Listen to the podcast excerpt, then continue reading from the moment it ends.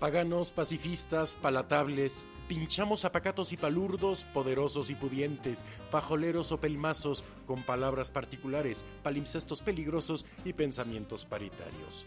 Puede parecer petulancia, pero payoleros somos y en lapayolaradio.com andamos.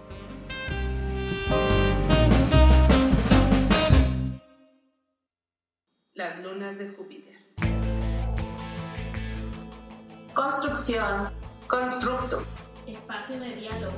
Reflexión. Entretejen. Individual. Social. Configurando. Realidad. Recursos. Ser. Amor es movimiento. No hay verdad absoluta. Pulsión. Sublimación. Diversidad. Pluralidad. Luna.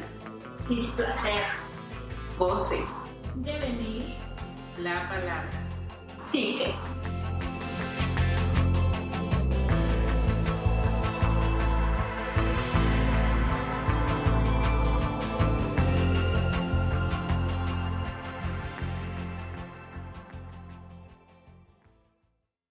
Hola, hola, muy buenas noches. Bienvenidos a las lunas de Júpiter, un miércoles más, ya de regreso aquí, de que nos está gustando agarrarnos vacaciones por ahí. Pero eh, gracias a los que ya están por ahí conectados, gracias por conectarse tempranito.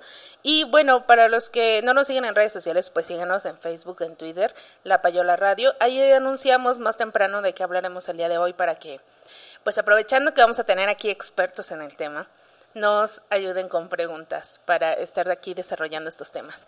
Ya habíamos tenido un programa eh, sobre física y se habló como de ciencias en general, pero vamos a hablar, eh, hoy los invitamos a que conversemos sobre física y matemáticas y el caos, que todo está entrelazado, como dice Itzel. Y bueno, ya se me había olvidado saludar, eh, de presentarme. Le saluda Nadia Luna. Y bueno, Itzel ahorita lo saluda, ahorita que haga la presentación. Vamos con una cancioncita para que se vayan animando a conectarse más por ahí. Y recuerden que pueden participar con nosotros en el chat en vivo. Está en el reproductor de Spreaker. Está el icono para dejar comentarios. Esa es la entrada al chat en vivo. Entonces, eh, anímense a entrar. Si no, desde Facebook en La Payola nos pueden dejar también preguntas y comentarios y ya los estaremos leyendo por aquí. Entonces, bueno, vamos con una cancioncita para eh, dar tiempo que se vayan conectando más y regresamos en unos minutos.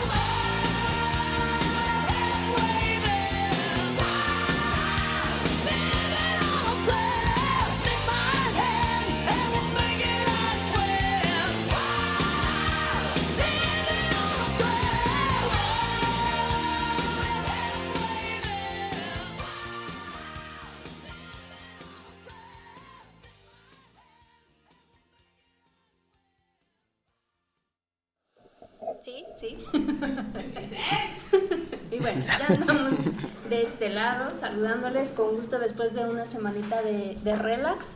Pues ya estamos aquí con nuestros invitados especiales y muy contentas y honradas porque ya les contaremos todos estos saberes y este todos los poderes que traen por ahí. Eh, pues bueno, tenemos de invitados que ya nos había acompañado Alejandro Amador Herrera, que él es físico matemático y en este programa, a diferencia del anterior, con mención honorífica y a punto de volar. Sí. a punto de, de volar a los Emiratos Árabes.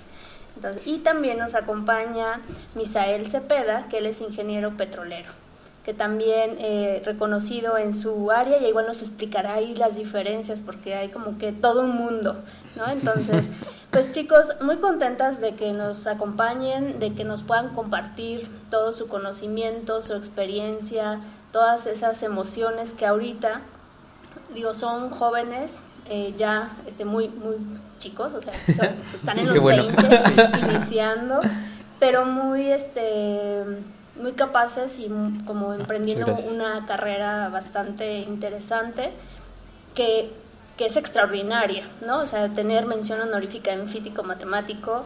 este, Gracias. Entonces no, no es como que sea parte de Sí, las es- estadísticas, ¿no?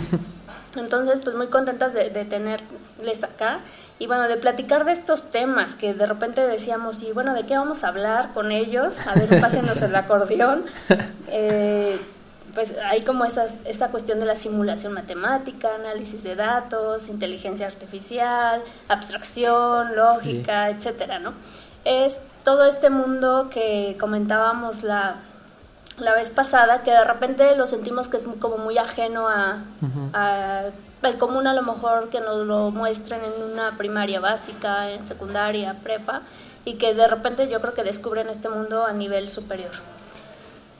Y quisiéramos que en el programa también eh, fuésemos como aterrizándolo, a lo mejor un poquito a la, pues, a la vida cotidiana, que sabemos que las matemáticas y está y el caos y como todo lo que estos eh, conceptos los vivimos, ¿no? La vez Sí. pasada ya nos comentabas, vivimos todos los días y estamos, somos matemáticas también, ¿no? Sí, Física. claro. y seguramente ingeniería también, este, en es. casa seguramente. Entonces, bueno, empezamos con Alejandro. A ver, Buenas noches a todos. eh, cuéntanos, sobre todo ahorita de la experiencia, vas titulándote eh, de en física, en matemáticas y ya tienes ya, ya, el vuelo en mano Sí, para este para volar. Para volar a Arabia Saudita, eh, a la Universidad de Kaust, que es la Universidad de Ciencia y Tecnología del Rey Abdullah, y hacer una maestría en matemáticas aplicadas y ciencias de la computación. Entonces, pues sí, ya salgo en tres semanas más o menos, el 2 de agosto. Eh, y pues ya, ya está todo listo. Ya tengo temas de investigación allá, este, las materias que voy a tomar. Y pues sí, es todo enfocado a matemáticas, abstracción, aplicaciones, física, eh, todo. La vez pasada nos eh, platicabas, porque hiciste la carrera en física y ya te habías titulado, pero en este tiempo que, que estuviste acá, te titulaste de matemáticas. Ajá. Platícanos tu proyecto de titulación. Ok, eh, el de matemáticas. ¿verdad? Sí. Ok. Eh, sí, yo, bueno, nada más contarte que, así rápido, que empecé física, luego hice simultáneo matemáticas, porque las dos me gustaron muchísimo y quería ver como las diferencias entre las dos y ya, o sea, como los puntos donde empatan y donde se separan un poquito. Entonces, bueno, eh, al final las dos me encantaron. Y bueno, mi proyecto de matemáticas fue justo todo esto que se está usando eh, recientemente, que son modelos de optimización para, eh, digamos, agilizar muchos procesos de logística, de asignaciones, procesos eh, que se utilizan mucho en empresas de- y en muchas industrias. Aterrízalo a la UNAM. Ok, eh, aquí a la Sí. UNAM hicimos eh, horarios, eh, asignación de horarios y de maestros, que es algo que usualmente se hace como empíricamente. Entonces, a partir de la experiencia que tienes de semestres anteriores, dices, bueno, más o menos calculo la demanda para el siguiente semestre, eh, qué salones le doy a cada maestro, en qué horarios los pongo, pero realmente no hay eh, como algo que te determine si lo que estás haciendo es efectivo o no. No hay una cuantificación de qué tan bien es tu horario. Y lo que hicimos fue precisamente cuantificarlo y automatizarlo. Entonces eh, fue un modelo de un poquito de inteligencia artificial donde ya una máquina hace todo el proceso por ti y te da el horario más eficiente de acuerdo a ciertos parámetros que nosotros pusimos. Y funcionó, eh, nos quedó eh, los resultados que esperábamos, los horarios óptimos y pues ya la mención honorífica, ¿no?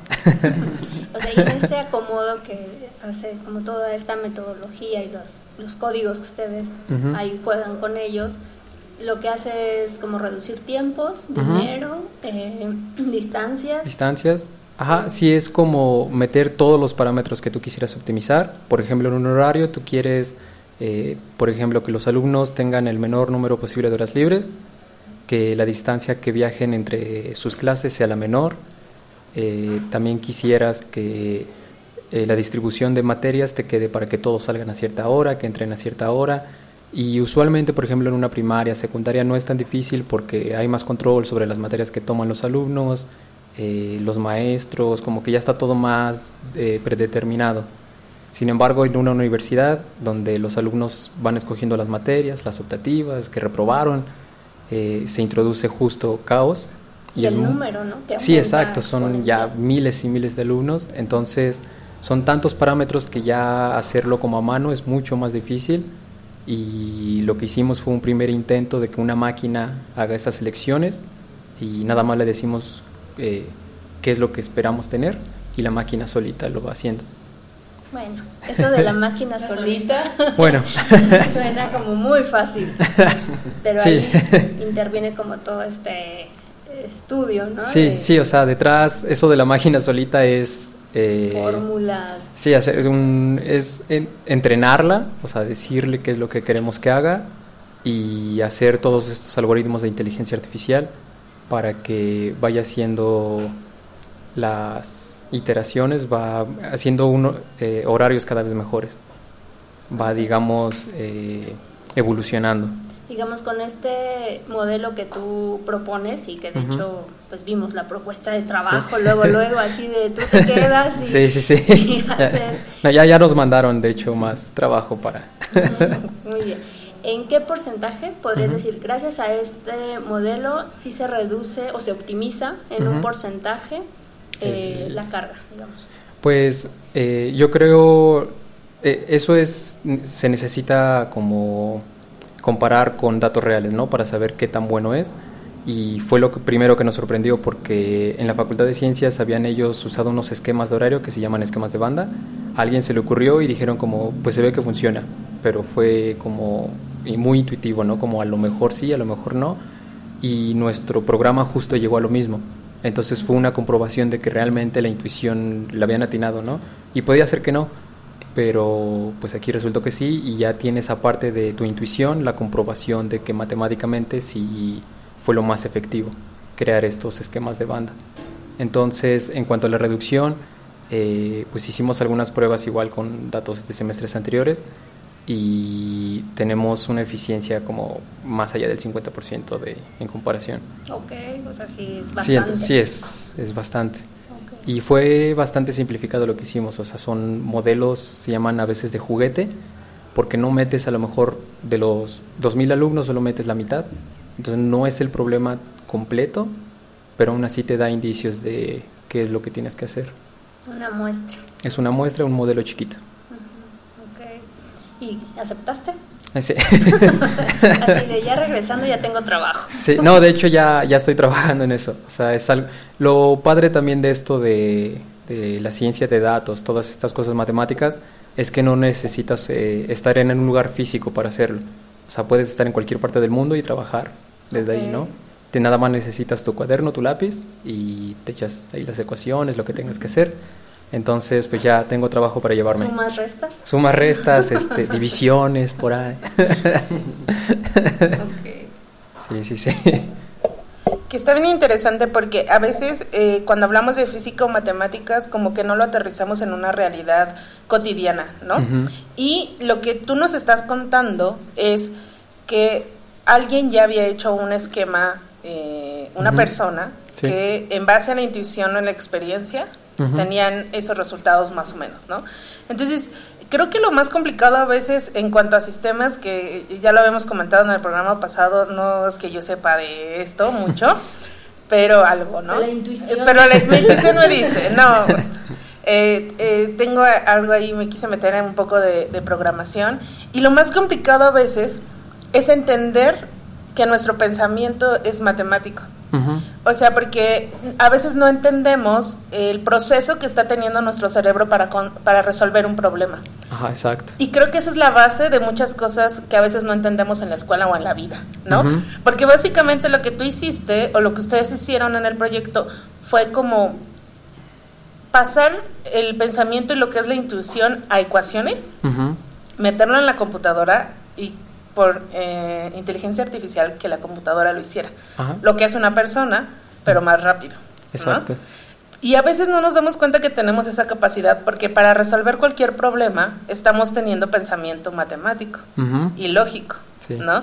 Entonces creo que a veces eso es lo que nos cuesta más trabajo y no nos damos cuenta que día a día nosotros estamos resolviendo problemas, hasta los más básicos, con Sí, matemática. exacto. Y también creo que es importante porque no huimos a veces a esos problemas que, que, que a veces no podemos resolver por el miedo como al, a, a no poder, eh, a como que uno va a quedar mal por no saber resolver un problema en la vida, ¿no? Pero entre más resuelvas, entre más entiendas cómo funciona tu, tu, tu pensamiento, más puedes eh, como desarrollarlo y poder eh, resolver problemas, como en la escuela, entre más problemas resuelvas, más más, ajá, exacto, más complicaciones te pongas enfrente, eh, más resultados puedes encontrar, ¿no? Entonces está bien interesante porque, Sí. o sea, como que eh, por eso esta parte nos da risa un poco de la máquina sola lo hace. No, Sí, tú bueno. le metiste casi tu cabeza a la computadora y lo que ella hace, que, que los humanos la crearon, es Ujú. que lo haga más rápido, todo Sí. el proceso mental, ¿no? Porque Sí. en un clic hace lo que quizá uno se tarda Años años en hacer. Pero tú le metiste ese conocimiento. Y el desarrollar ese conocimiento a ecuaciones, creo que es la parte. Me- esa es la que, por eso sumas, restas, divisiones, es- Sí. pero, pero sí está, está bien interesante porque es matemática y también física, Sí, claro. ¿sí? Y razonamiento. eh, Ajá. todo ese. De hecho, hay una frase ahorita que estabas mencionando todo esto que dice, eh, la dijo un programador, no me acuerdo quién, pero es algo así como si la máquina falla, es que tú le dijiste, las instrucciones que le diste son las que fallaron, porque Claro. la máquina solo hace lo que tú le dices. Entonces, si no te sale lo que querías, es porque se lo dijiste mal. Sí. Es como el este famoso error de sistemas cuando te hablan los godines, que me incluyo, que dicen, es que no sé, la computadora está haciendo algo, pues que salió, tú le diste clic algo. Ajá. Es, ¿Qué decía? No sé. Ah, Sí. error 406, el humano. O sea, siempre, siempre es el humano el que tiene la culpa. La máquina va a, resol- va a Sí. responder a algo que tú hiciste, ¿no? Entonces sí, este, me acordaba de este eh, libro, bueno, de los cuentos de algunos de Stanislaw Lem, que con esto que tú hiciste de cuando buscaban que una máquina creara un poema, que existiera una máquina que pudiera crear un poema. Entonces dicen, ¿cómo podemos hacer que, es, que, es- que escriba un poema? ¿Qué hace una persona que puede escribirlo? ¿no?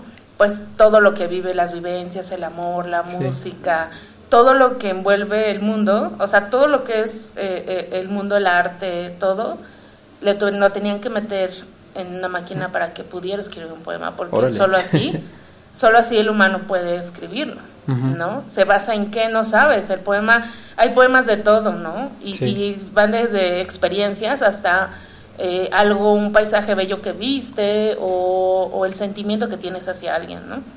¿Cómo generas eso en una máquina? Sí. Eso es como súper utópico, pero no porque ya lo están haciendo ustedes. Sí, ¿no? de hecho, igual sobre eso, eh, poemas, seguramente ya hay alguna que haya hecho, no sé, pero por ejemplo, caricaturas, ya hay caricaturas hechas por máquinas, o también memes hechos por máquinas, y justo ahí la abstracción es que dicen, bueno, eh, lo que mencionas, cómo es que nosotros creamos una caricatura, un meme, una canción, y es esto, toda nuestra experiencia, las cosas que hemos vivido, todo lo que nos construye como personas, ¿no? Entonces... Eso es la abstracción. No, la abstracción es decir, bueno, ¿cómo hacemos que una máquina más o menos salga algo así? Ah, Entonces lo que hacen, por ejemplo, para esta máquina, eh, hace como dos años que hizo una caricatura a la máquina, eh, lo que hacen es ponerle muchas caricaturas que han salido a lo largo del tiempo. Y digamos, esto entrena a la máquina para saber cómo es una caricatura y más o menos la estructura que tiene que tener. Entonces después eh, dejan que la máquina vea, o bueno, la, le reproducen estas caricaturas eh, de todos los lugares del mundo y luego le dan muñequitos dibujados y le dicen, bueno, con estos muñequitos tú haces una historia basada en lo que has aprendido y lo hace. Eh, y a lo mejor no tiene mucho sentido su caricatura, está ahí medio rara, pero... Pero también hay anime que no tiene nada de sentido, ¿no? Es así como que sentido para quién, ¿no? Sí, sí, sí. Ahí, ahí esa es otra, ¿no? Pero, pero qué padre, esa, Sí. esas experiencias ya se están viviendo. Hay a muchos a los que les da miedo esto, ¿no? Pero, Sí, sí, sí. Pues sí, ya, ¿qué, qué, qué más nos puede destruir de lo que no estamos destruyendo? Hay una deconstrucción, ¿no? Para- Sí, sí, claro. Y bueno, Misael, ahorita regresamos con esto de la abstracción Sí, y sí, sí. el pensamiento numérico y demás, ¿no? Porque creo que sí es importante como transmitir sobre todo a las generaciones que vienen de decir qué es esto eh, y que es que puede ser como tan coloquial y tan fácil, ¿no? Ujú. Misael, me- nos decías, ingeniero petrolero Así y es. tiene diferencia con ingeniero petroquímico. As- Así es. ¿Cuál es esa diferencia? que no la sabemos. Bueno, mira, eh, de entrada la ingeniería petrolera se encarga principalmente de los procesos de exploración y extracción y producción del hidrocarburo. Eh, por otro lado, la ingeniería petroquímica se, eh, se encarga más de la transformación eh, de los, del petróleo en los productos derivados. Ah, ok. O sea, si me preguntas, ¿tú sabes de química? Realmente no mucho. Eh, bajo mi formación, este, no ese es el enfoque. Ok, entonces es más como en esta ingeniería física para, pues, ahora sí que sacar, digamos, como todos los, este, Sí, los hidrocarburos. Hidrocarburos. Exactamente. o sea, el petróleo, los El gas, gases. exacto. O sea, vas a trabajar como en em- las empresas que ahorita están muy sonadas. Sí, sí, sí. ahí está la fuente de- del trabajo. Así es. Ok, y, eh, y ahí, por ejemplo, ¿qué, qué es lo o sea, esta, como estas fórmulas que tú manejas o estos procesos, un, un ejemplo como cotidiano, ¿cuál sería? Bueno, un ejemplo cotidiano en la industria petrolera puede ser la simulación matemática de yacimientos. Eh, esta simulación pues, se encarga prácticamente de hacer distintos escenarios eh, con distintas entradas que tú le das. ¿no? Por ejemplo, en un yacimiento donde hay petróleo, pues hay que determinar eh, cuántos pozos y, y en qué lugar se deben de realizar para extraer la mayor cantidad de petróleo. Entonces, tú das tus parámetros, eh, propones eh, ciertas localizaciones y te da una ah, cierta producción de hidrocarburo. Si cambias esos parámetros te va a dar otra diferente, entonces lo que se busca es optimizar eh, esas entradas para que tú realices el proyecto y te den los mayores beneficios. Es decir, lo simulas primero, a lo mejor no te cuesta mucho realizar una computadora a que vayas y perfores unos pozos que cuestan millones de dólares. Y ahí tu trabajo entonces más como desde la computadora, o sea, desde el escritorio, digamos, en, la computadora, como en todas estas fórmulas, y ya el trabajo en campo es otro proceso, Así es, sí, es diferente. Son... pero que tiene que empatar, supongo. Exacto, sí. Y bueno, cabe mencionar eh, lo que comentaba Nadia hace rato, eh, eh, que cómo ves eh, en la vida cotidiana, cómo ves las matemáticas, ¿no? Eh, mencionaba algo de eh, modelado matemático, que es realmente mm, resolver algún problema de algún fenómeno eh, físico o de este mundo este, a través de, herramientas matemáticas. Eso es el modelado matemático, resolver problemas del mundo real con herramientas matemáticas.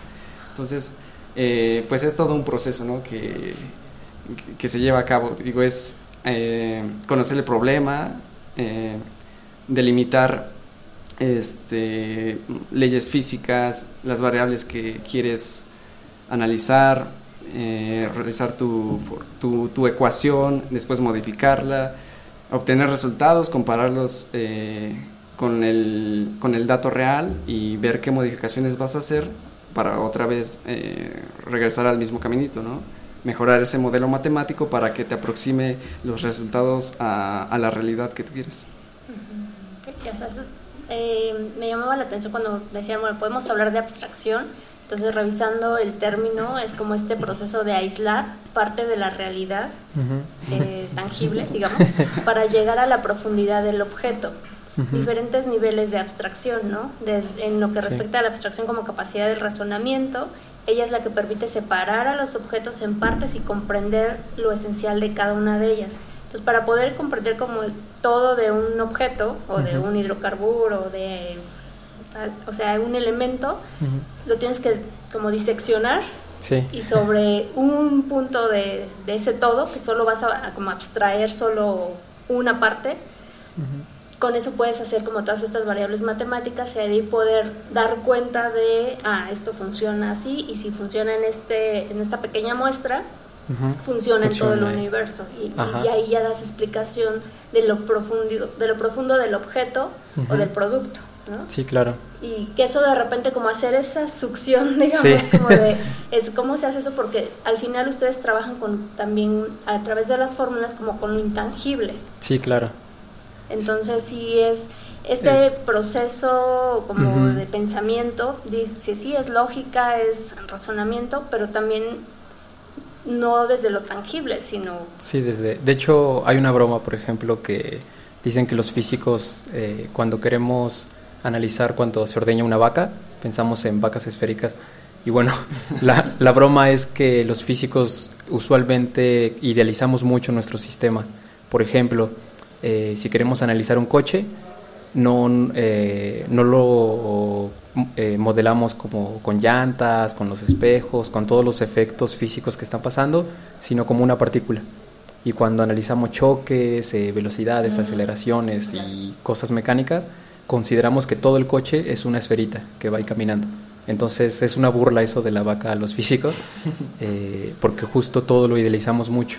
Pero es que en este proceso de abstracción, como dices, no podemos tomar todos los elementos que hay, ni en lo de los hidrocarburos. O sea, son tantas variables que hay en juego que, se crea un caos eh, de variables, de ecuaciones.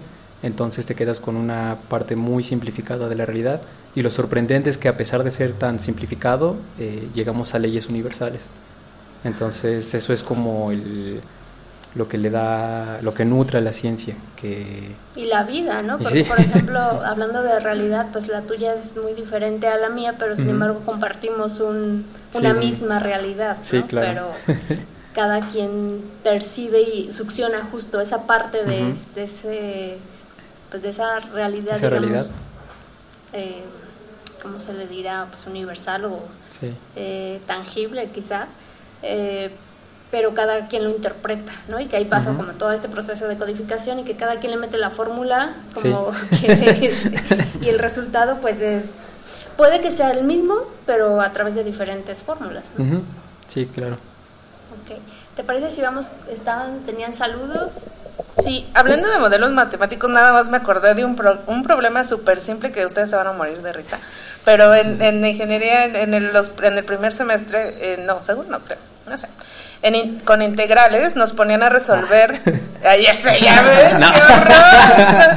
Así, va. No, no, digo, integrales. ah, integrales. No, ya sé, pero era, o sea, el problema era tan simple que, que, que digo, ustedes te- se van a reír, pero era saber con cua- cuánto material eh, necesitabas para hacer una lata Ok. de tantas dimensiones.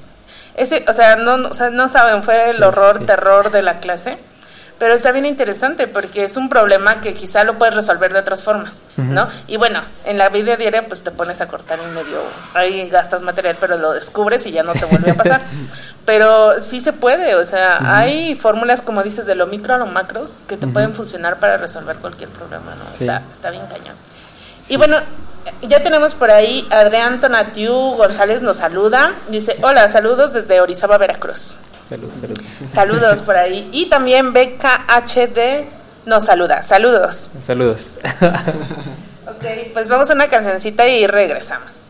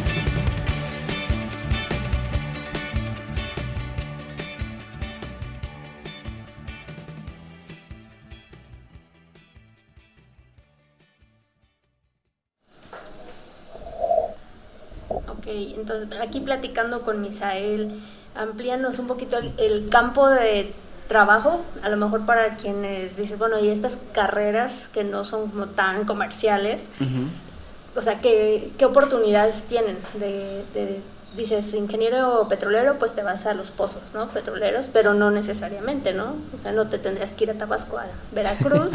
Este, aquí en Ciudad de México, eh, ¿cuáles son las áreas de oportunidad?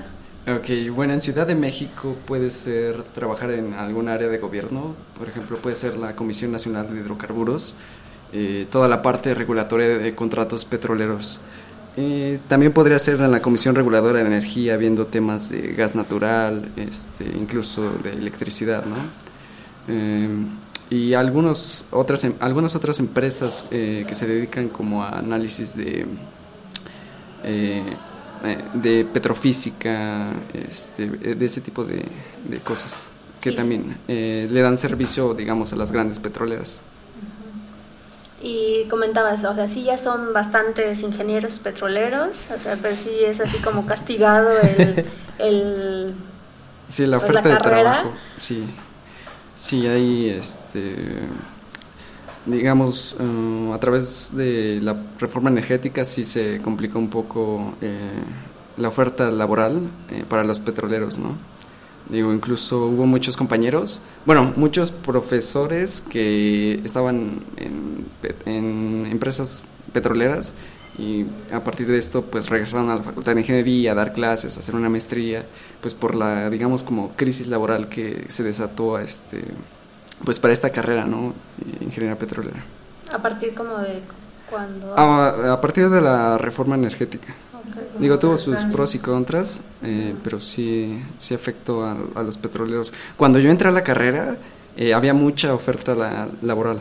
O sea, era así como ir a la coordinación de ingeniería petrolera y encontrabas ahí un letrero. Se solicitan 20 ingenieros petroleros. Se solicitan 15 pasantes de ingeniería para Slumberger o cosas por el estilo. Y ahorita, pues, sí está muy castigado. Ok. Y en físico matemático, bueno, ya Ah, sabemos estamos acostumbrados a esto. a que, a ver, No, regresando de, eh, ahora sí que de la maestría, eh. ¿cuáles son los, el campo de trabajo aquí en México? Pues. Y si regresas.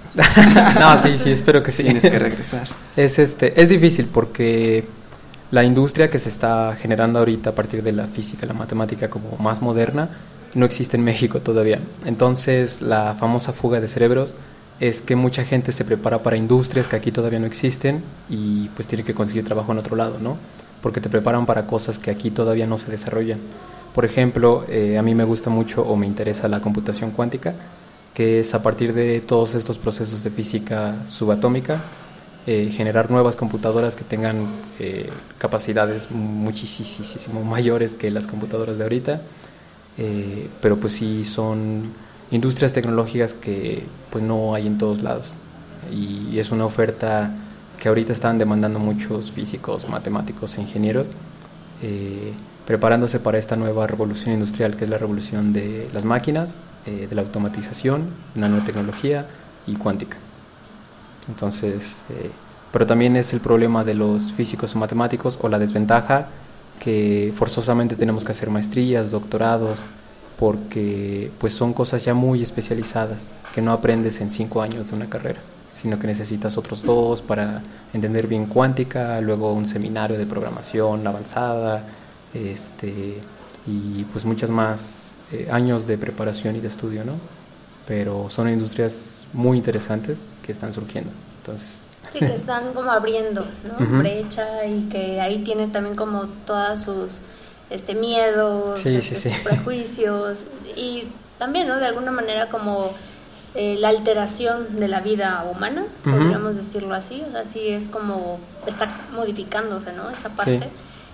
Que quizá, no sé, en algunas décadas no lo vemos aquí en México, quizá en Europa, o sea, ya como más, este, sí esté más avanzada esa, si- eh, como Ujú. todas estas tecnologías, pero tampoco está tan lejano, ¿no? Sí, no, ya es algo que, o sea, por ejemplo, en Los Ángeles ya se ven entregas por drones, ya están los estos Teslas que se manejan solos y van por carretera solitos, este, previenen choques y demás.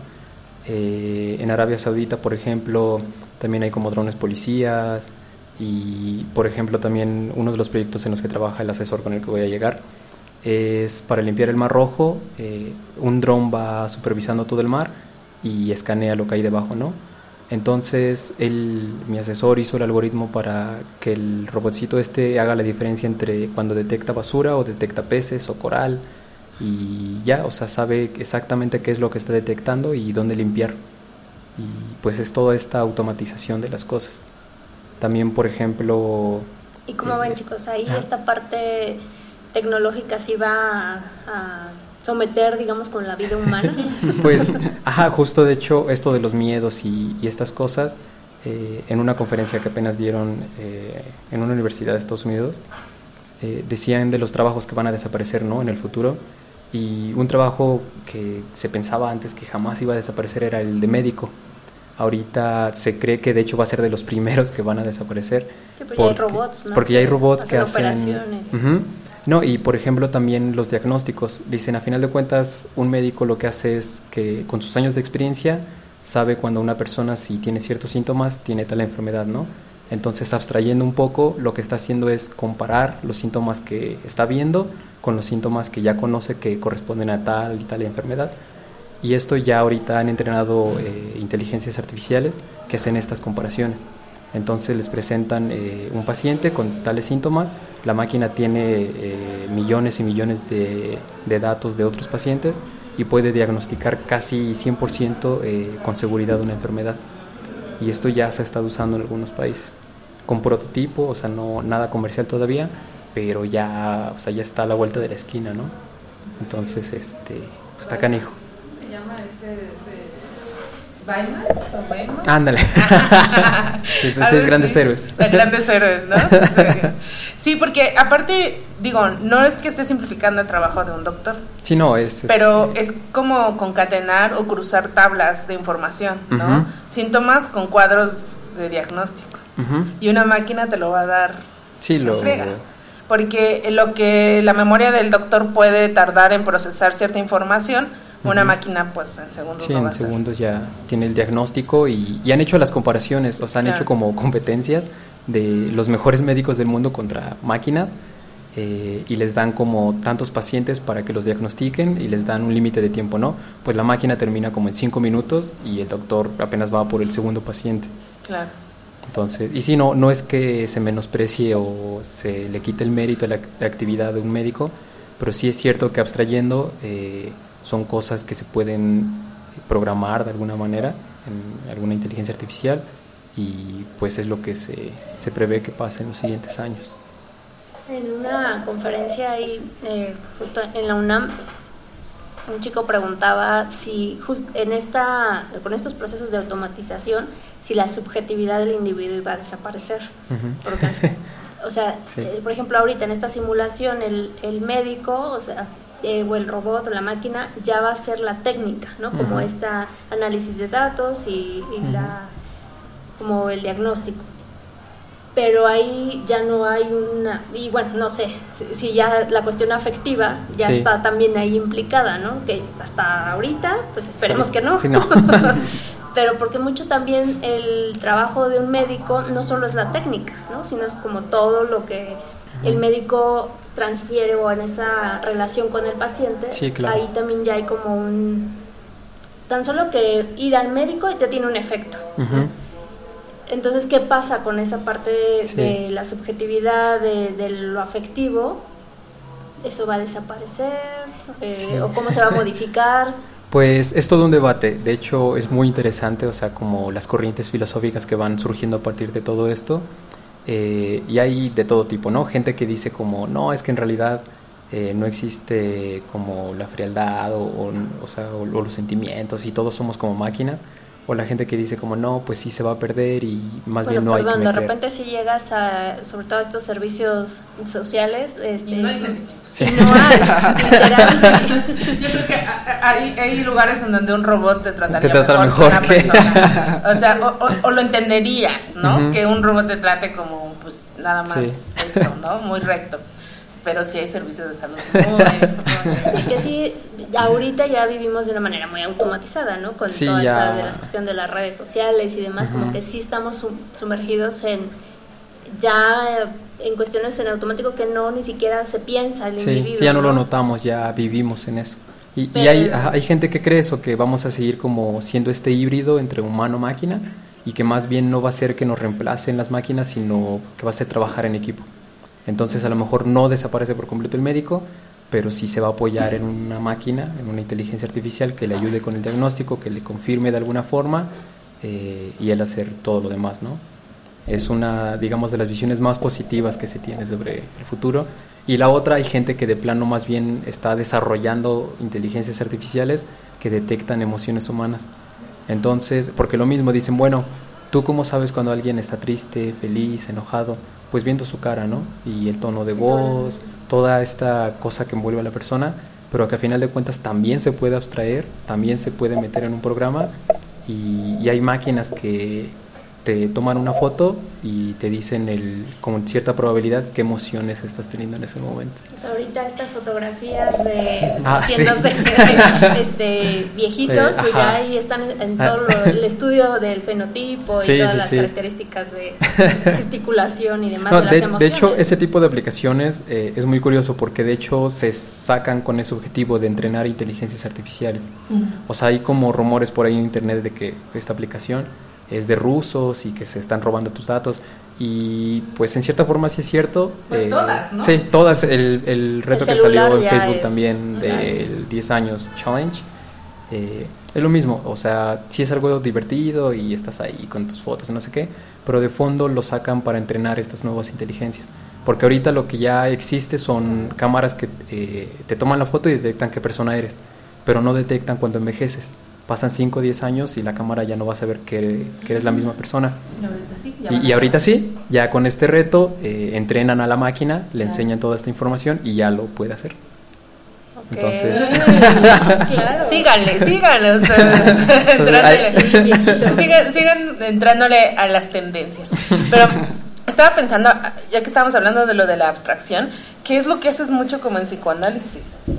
¿No? Esta parte como de desmenuzar a la persona, al sujeto y entender cada parte para que se interprete. No sé, creo que tiene mucho que ver también con este lo que nosotros siempre hablamos como en los programas de analizar, eh, como los temas, las circunstancias, las palabras, porque todo tiene como un sentido eh, que a veces no nos damos cuenta de lo que estamos diciendo o de lo que estamos pensando, porque no le damos ese tipo, ese análisis, pues, o sea, no nos vamos como al fondo de lo que estamos haciendo. Como que somos ya esta sociedad líquida, que ya lo hemos hablado, que vamos como de forma mecánica actuando y ya vamos como zombies todos, ¿no? Pero todo, todo, todo lo que hacemos y todo lo que pensamos tiene un sentido. Y con esto que ustedes hacen eh, en análisis de datos, que parecería que es algo muy mecánico y muy de físicos y de matemáticos, entienden como el la complejidad de los procesos humanos, porque todos son, bueno, no todos, los procesos naturales no tienen nada que ver, ¿no? Pero muchos sí tienen que ver, ¿no? Sí. Y, y- y- y el análisis de datos creo que también nos da una parte como de entender eh, cómo funcionamos como, como personas también. Digo, lo, lo llevamos siempre como a- al plano de resolver problemas, este, como de ingeniería o de materia empresarial o de industrial, pero sí también tiene que ver mucho con cómo nos comportamos todos, ¿no? Sí. Y, y ahí nos lleva. Digo, lo asemejé mucho.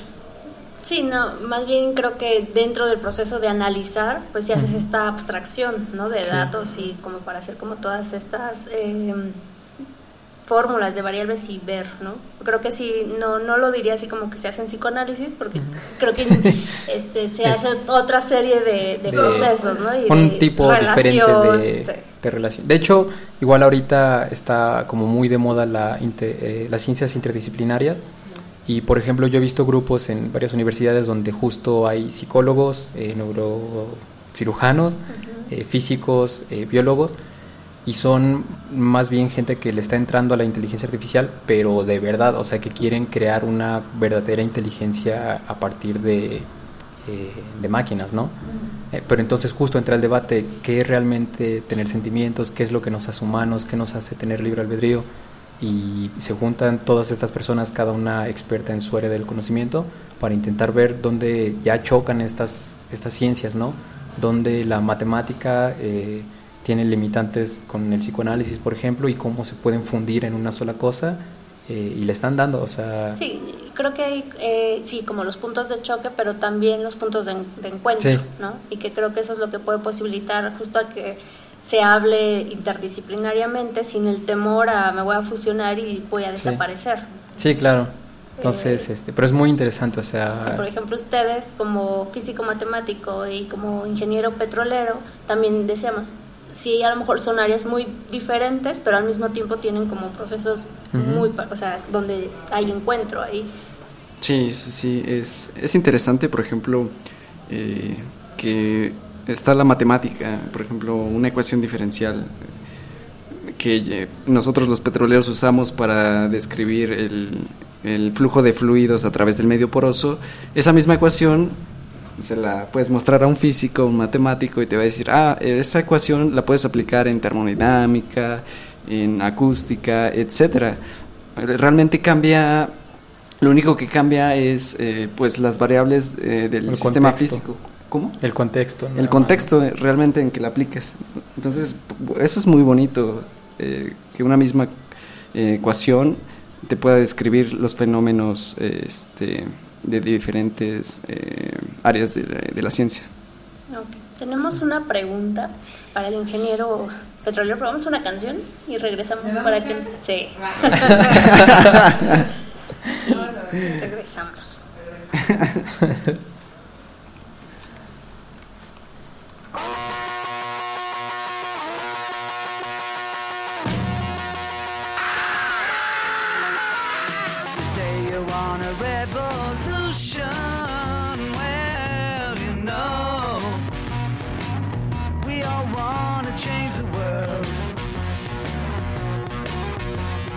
tell me that it's evolution. Well, you know, we all want to change the world. But when you talk about destruction, don't you know that you can count me out? Don't you know it's gonna be alright? Alright. Alright.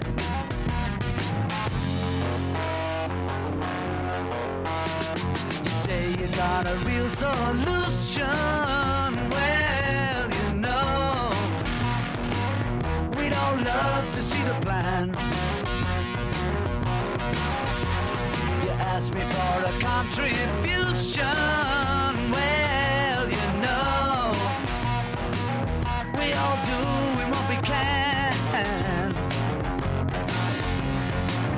But if you want money for people with minds that hate, all I can tell you is, brother, you have to wait.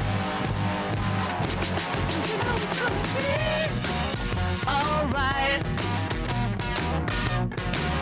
Alright. Alright.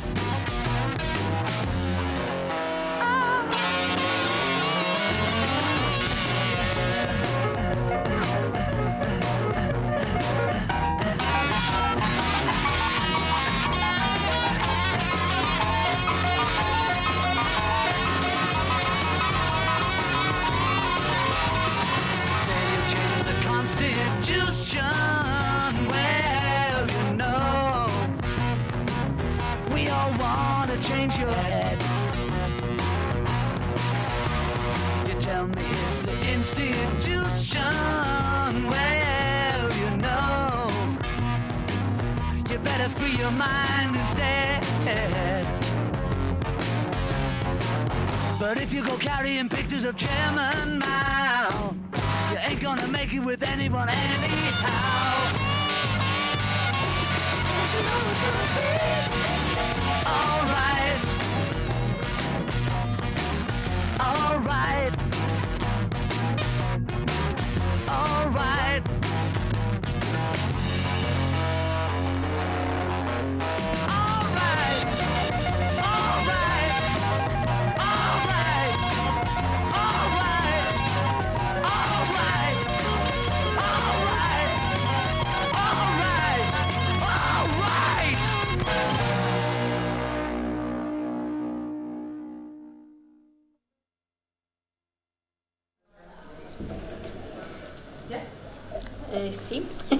Estamos de regreso. Y bueno, la pregunta es, eh, ¿cuál es la meta en la materia del snobbing en fracking en México? Ok, bueno, eh, puedo abarcar acerca del fracking en México. El fracking es un método que se utiliza eh, para fracturar la roca de los yacimientos petroleros y poderle dar permeabilidad a estos y, fluja, y fluya el, el- el hidrocarburo a los pozos y lo puedas extraer. Eh, el problema de esta, de esta metodología es la gran cantidad de agua que utilizas y también eh, el proceso eh, de tratamiento del agua después de que se utiliza. Es decir, dónde van a colocar esa agua. Se, eh, se supone que se le debe dar un tratamiento y, y, este, y almacenar el agua porque realmente ya no sirve porque utilizan eh, componentes radiactivos, etcétera. Es una mezcla radiactiva tóxica este, para perforar la roca.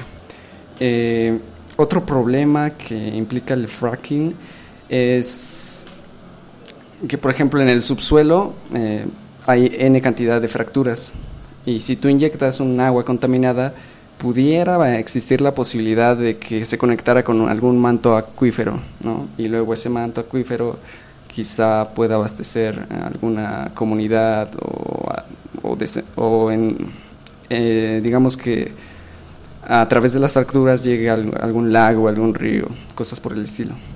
Eh, digamos, Pero si hay medidas como, o sea, si sucede, como de medir riesgos de Eh, contaminación, ¿no? es Es difícil, la verdad. Eh, el subsuelo es como un laberinto. No sabes realmente dónde termina o empieza una fractura. Eh, se verían ya las consecuencias, di- digamos, a mediano o largo plazo. No sería inmediato.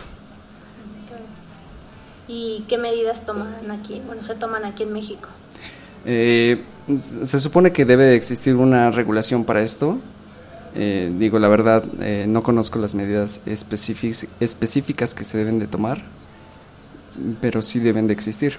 Digo, ahorita se supone que no se debe practicar, pero no sé entonces qué metodología van a utilizar para extraer el hidrocarburo.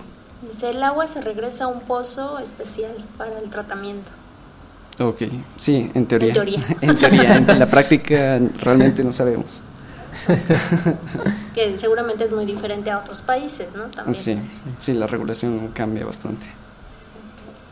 Muy bien, pues hablando de, de estos temas como y, y escuchando lo, como todos lo- los puntos y mencionaba Nadia de repente la cuestión del caos, ¿no? Ujú. O sea, ustedes como matemáticos, como ahora sí que de estas ciencias puras, trabajan con el caos. Sí. Y de ahí, ¿cómo, cómo es que ustedes pues, lo trabajan, lo, viven dentro de su materia y Pues, ajá. es un eh, recurso, ¿no? ¿O es un problema? Es a lo largo de la historia había sido siempre un problema, entonces en toda la historia de la ciencia, de la ingeniería, siempre ha sido simplificar las cosas. Esta broma de la vaca esférica, ¿no? Eh, son tantas variables que influyen y antes que, eh, con mayor razón que no tenían computadoras o ni siquiera calculadoras que tenemos ahorita, hacer una cuenta, eh, no sé, para una construcción de un puente o para calcular la órbita de un planeta, cosas así, pues te tomaba años de trabajo, ¿no? Años de hacer las cuentas a mano, todo el papel, este, de repente se te borraban las cifras. Eh, incluso hay historias de científicos que toda su vida la dedicaron solo a sacar datos. Eh, y porque to- estaba todo este caos eh, de cuentas, de números, que lo único que hacían ellos era escribir los datos. Y ya después llegaba otro científico y sacaba algo de ahí, ¿no? Decía, bueno, esto como que parece que es esta ecuación o es esta otra. Particularmente, por ejemplo, Newton eh, le robó los datos a Tycho Brahe eh, cuando hizo su ley de gravitación y todo esto. Este, y Tycho Brahe, pues nada más. Ya nadie se acuerda de él, pero él en realidad fue el que toda la vida estuvo observando eh, efecto, fenómenos astronómicos y calculando, ¿no? Y ahorita el caos ya podemos lidiar con él un poquito más, porque ya tenemos computadoras, ya tenemos toda la tecnología para meter cada vez más variables. Pero aún así, eh, por ejemplo, lo que mencionaba Misael de las fracturas, ¿no? Eh, son cosas que no sabes hasta mediano o largo plazo, porque son tantos parámetros que afectan, son tantos eh, componentes, tantas variables, que no lo puede hacer ni la mejor máquina que hay ahorita en el mundo. Eh, y pasa, por ejemplo, también para cosas de predecir el clima, de predecir los sismos, cosas que en teoría ya Por cierto, ¿por podemos qué hacer. está temblando en Sí. México? de, de hecho, en teoría eh, deberíamos de ser capaces de decir por qué y cuándo va a ser el siguiente sismo, porque son fenómenos que ya entendemos, sabemos por qué pasa eh, y tenemos el conocimiento de la evolución dinámica de esas cosas, ¿no? Tenemos las ecuaciones que lo modelan, entonces en teoría ya sabemos todo de los sismos. En la práctica son millones de ecuaciones que se tienen que resolver y eso ahorita ninguna máquina lo va a hacer. Entonces, por eso también, por ejemplo, esto de la computación cuántica es ahorita la carrera por tener computadoras cada vez más rápidas para que todas estas cosas que en teoría ya están, pero que por el caos no se puede. El caos eh, básicamente es esto, que tú alteras un parámetro tantito y de esas un millón de ecuaciones ya se te hizo todo un problema, ¿no? Este, y tu sistema hizo algo que no te imaginabas que iba a hacer. Ese es el famoso efecto mariposa que una mariposa aletea en un lado del mundo y al otro lado creó un huracán. Porque es esto, son tantas variables conectadas entre sí y es una complejidad tan grande del sistema que alteras tantito algo y ya cambió por completo, ¿no? Entonces, este, ahorita ya ah, siempre había sido evitar el caos, ahorita es poco a poco irlo introduciendo. Sí, pero Y- tampoco vas a poder controlarlo, ¿no? Sí. O sea, siempre hay como un campo donde no va a haber acceso, Sí. por más ecuaciones o medidas que, que se tomen para... Sí, sí, sí. O sea, en teoría, eh, sí, sí podremos llegar a un punto así, casi, casi. En teoría, en teoría sí. O sea, al menos eh, filosóficamente o, o matemáticamente, se puede. Y, y es, por ejemplo, también la diferencia a veces entre física y matemática, que los matemáticos eh, muchas veces como trabajamos con abstracciones, eh, pues podemos llegar hasta donde queramos, ¿no? Eh, y llegamos hasta cosas infinitas, más allá del infinito, y de verdad hasta donde la imaginación te dé, pero ya en física te detiene la limitante tecnológica. Y es lo que pasa con teorías también muy modernas ahorita del universo, del Big Bang, teoría de cuerdas, que son cosas que en teoría parece que sí, pero no hay forma de comprobarlo. O sea, no, no tenemos eh, la tecnología. Justo ahorita que dices eso de los físicos, me, eh, me acordé de la famosa foto que se mostró de la NASA, de la, ¿de qué fue? Del De- agujero negro. Del agujero negro. Sí. Y todos, ay, tanto para esa, pero no tienen idea de la cantidad de ecuaciones que se tuvieron Sí. que resolver, que la máquina, las máquinas que tenemos no sean capaces de tener una buena definición de esa foto, a la que estamos acostumbrados de ahorita, es muy diferente, pero el cálculo para tomarla ya está. Sí. Falta que tengamos la evolución en las máquinas o que Sí. lo logremos para que se pueda ver como queremos verlo, porque también nosotros siempre, o Sí, sea, creemos que son este, integrales y diferenciales, pero es un- Sí, no, es una toda una- monstruosidad de, de ecuaciones, ¿no? Sí, de hecho, por ejemplo, para esta fotografía eh, salió también la foto de una de las chavas que estuvo trabajando en el proyecto, que hizo justo todo el algoritmo para... O sea, porque esta foto no es como que se sacó nada más con una cámara, sino que un buen de satélites sacaron un buen de, que, de fotos Claro. y analizaron la dispersión, porque también, o sea, esta luz del agujero negro viaja y de repente choca con planetas, con cosas que hay en el espacio, ¿no? Entonces tienes que tomar en cuenta todos estos, eh, digamos, alteraciones que tiene el- eh, esa luz que nos llega y tienes que reconstruir la imagen a partir de un buen de algoritmos y cosas.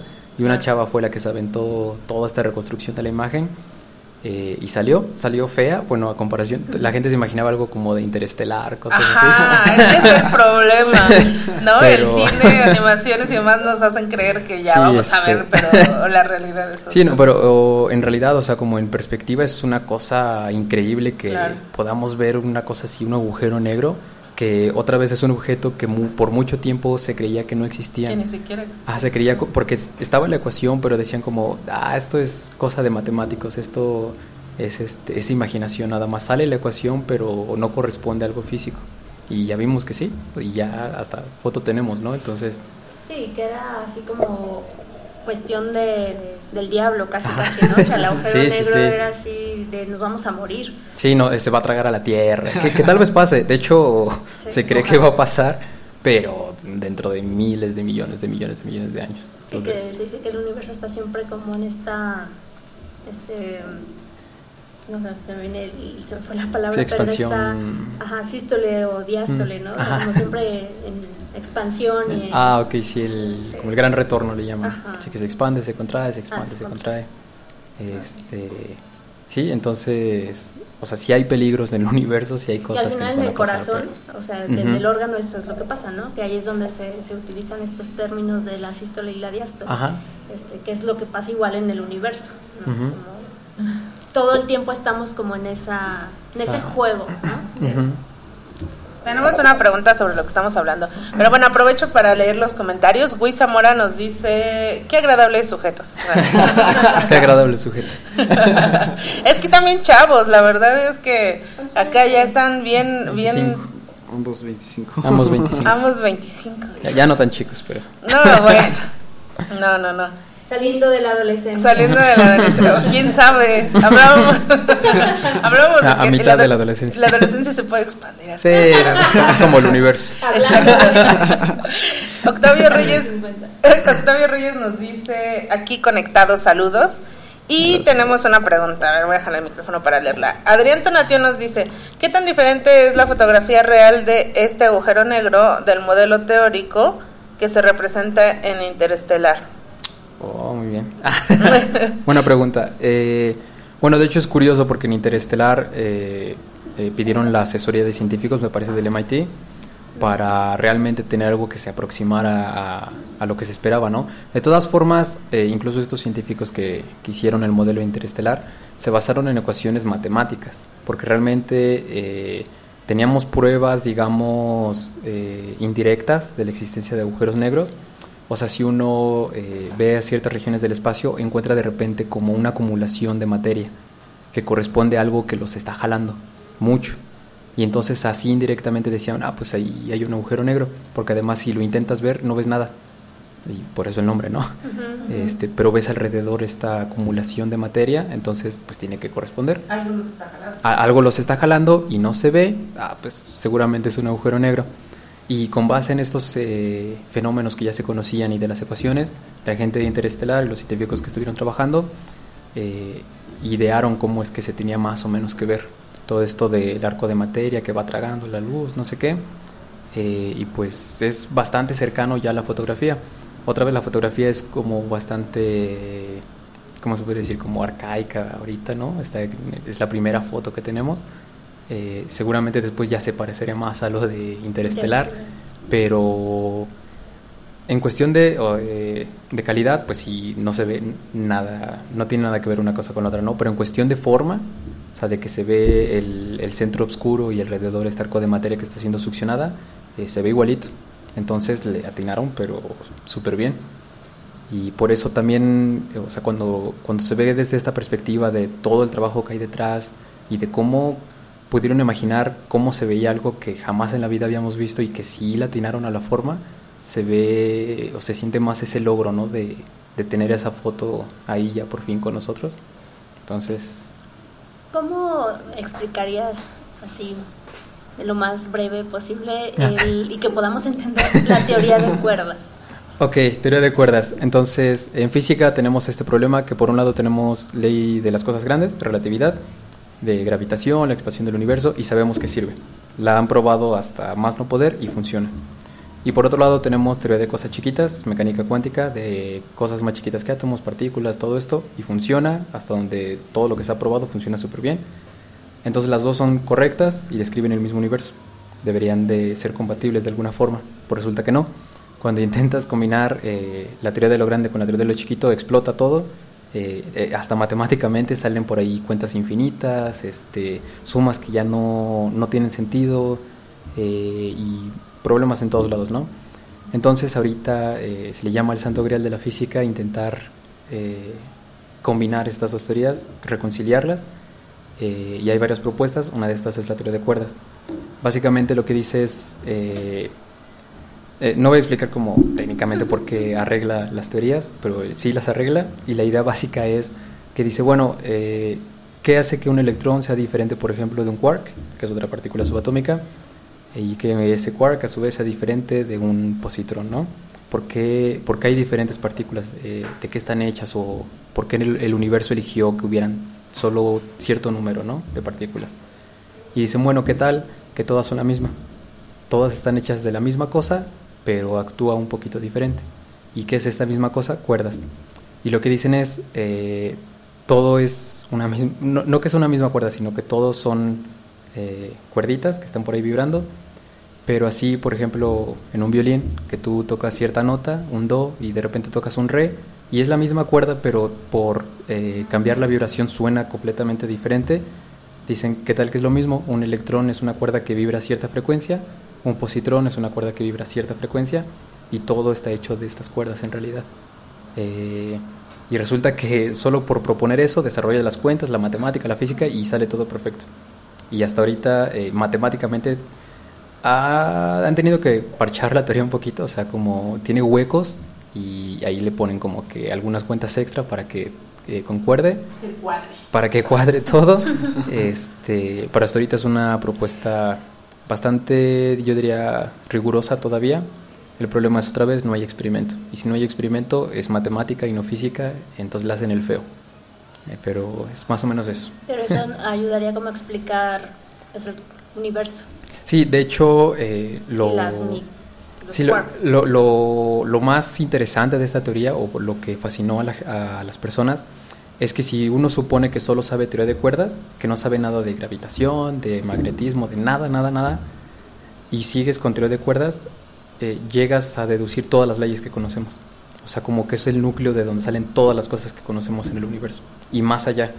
O sea, te salen cosas de multiverso, eh, cosas de dimensiones extra que necesita la teoría y muchas cosas que parecen tan naturales, o sea, que, que tú ves la matemática y, y te gusta, o sea, es una cosa como muy orgánica, muy armónica, eh, pero hasta ahorita dicen, bueno, eh, pues está bonito, pero qué tal que no, qué, tal que nada más es este una fantasía matemática. Y, pues la atacan mucho también, ¿no? Más la gente que se dedica a otras teorías, o sea, se pelean entre ellos para ver cuál es como la, la correcta, pero el problema es ese, no hay experimento. ¿Por qué? Porque estas cuerdas, si es que existen, son muy, muy chiquititas. Entonces, para verlas necesitamos eh, eh, hacer, bueno, como se ven estas partículas no es con microscopios, sino que lo que hacen es chocar partículas y ven lo que sale. Es como si uno quisiera ver lo que hay dentro de un huevo Kinder, pues lo rompes, ¿no? Para ver qué hay. Y es algo así, queremos ver qué hay dentro de, de los protones, pues lo chocamos muy fuerte para que salgan los quarks. Si queremos ver qué hay dentro de un quark, tenemos que chocarlos muy, muy fuerte para ver una cuerda. Pero, o sea, han calculado cuánta energía se necesitaría y es como una cosa del tamaño del Sol, algo así, para poder chocarlos tan fuerte para que viéramos una cuerdita. Entonces, pues ahorita no, no se puede y tal vez no se puede en bastante tiempo. ¿Y de ahí el Big Bang? De ahí, eh, de hecho, cuando hacían estos experimentos en el colisionador de hadrones, había por ahí teorías en internet de no, es que van a destruir el- la Tierra porque se va a crear un Big Bang. este, y sí, pero no. O sea, no se destruye, pero sí se crean condiciones eh, cercanas a lo que había en el Big Bang por el- la temperatura tan alta. Sea, estos choques son tan energéticos que la temperatura sí se asemeja a las condiciones del inicio del universo. Pero necesitamos más todavía. O sea, para ver realmente más allá, que de hecho esta rama de la física se llama como física de altas energías, porque es eso, es darle con todo, o sea, chocarlos con todo, para ver realmente cómo era el universo en ese, a esa escala, ¿no?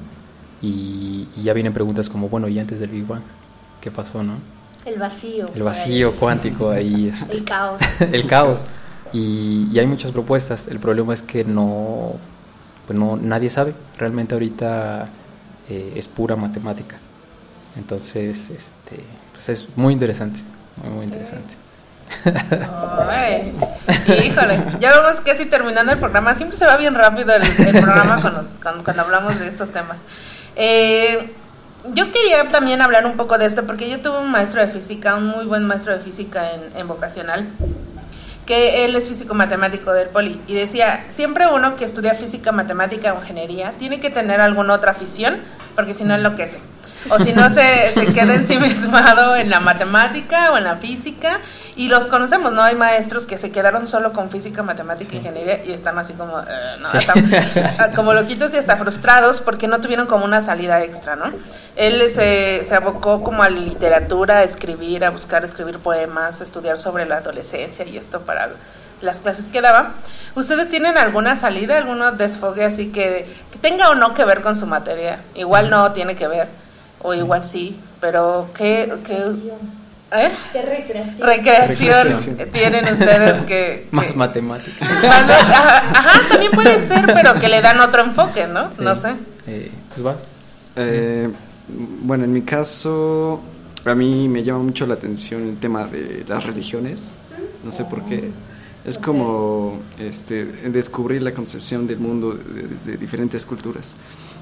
Eh, ¿Qué otra cosa podría ¿Pero ahí ser? qué haces? ¿Lees sobre- Sí, leer este, principalmente pues, los libros eh, más enigma- enigmáticos, no sé, eh, pues la, la Biblia, el Corán, este, el Dhammapada, que es eh, el libro de Buda, eh, cosas por el estilo. Mm, ¿Qué otro? Este. Videojuegos. videojuegos. Ah, es este, que también tiene que sí. Aquí estaban mostrando músculo, muchachos. El gimnasio. El gimnasio, este, Sí, este, ciertos deportes, mm, este, natación, ciclismo. El ciclismo de, de montaña me gusta mucho. Sobre todo cuando te caes, ¿no? Sientes el poder de la Mides física. la Mides. distancia y la velocidad. Siente el poder de la física. sí.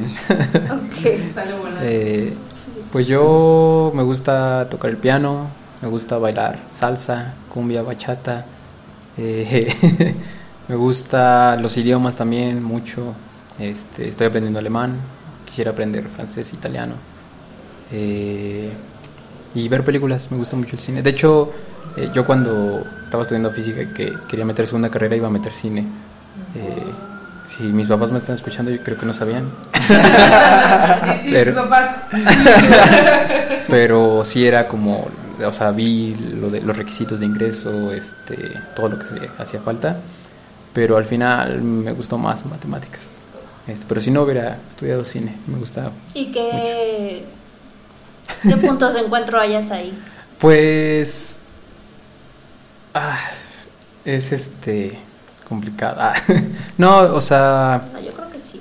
Sí, es que me gusta porque en la física creo que, o como yo lo veo a final de cuentas, cuentas una historia, que es la historia del universo, ¿no?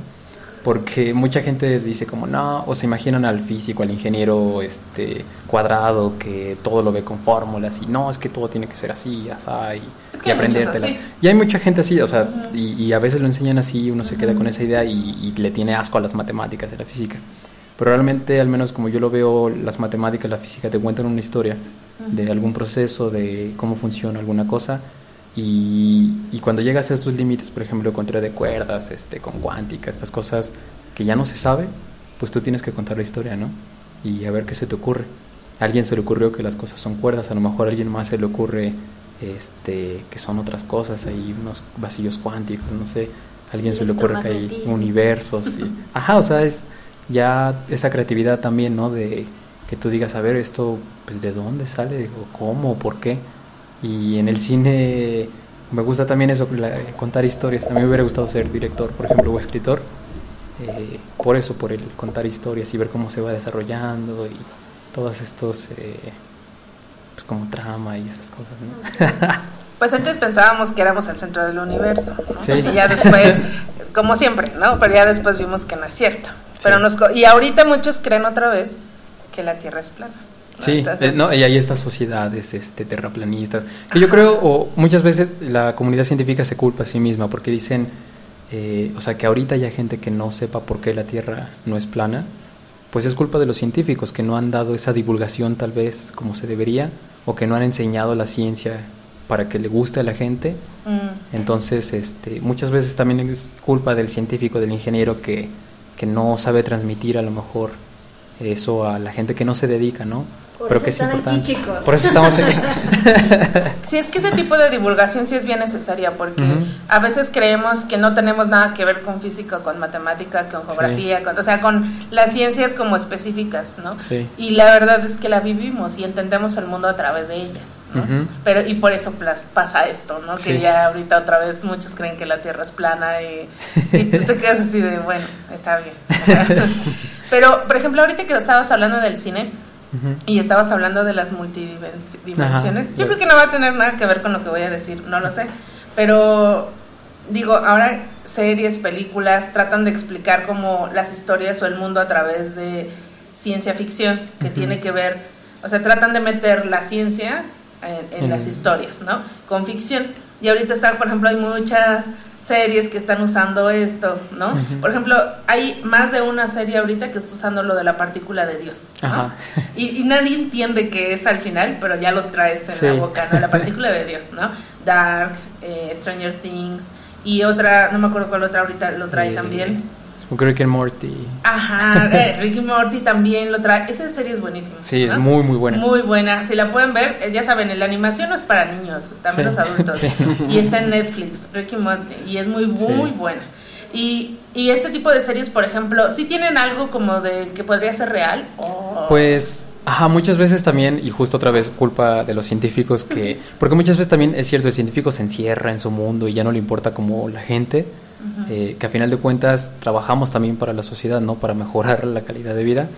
Pero bueno, eh, la partícula de Dios, eh, cuando lo estaban buscando, era un científico británico, no, no sé si era británico, pero estaba hablando en inglés, entonces dice eh, Goddamn Particle, que es como esta pinche partícula, ¿no? Que no se deja encontrar.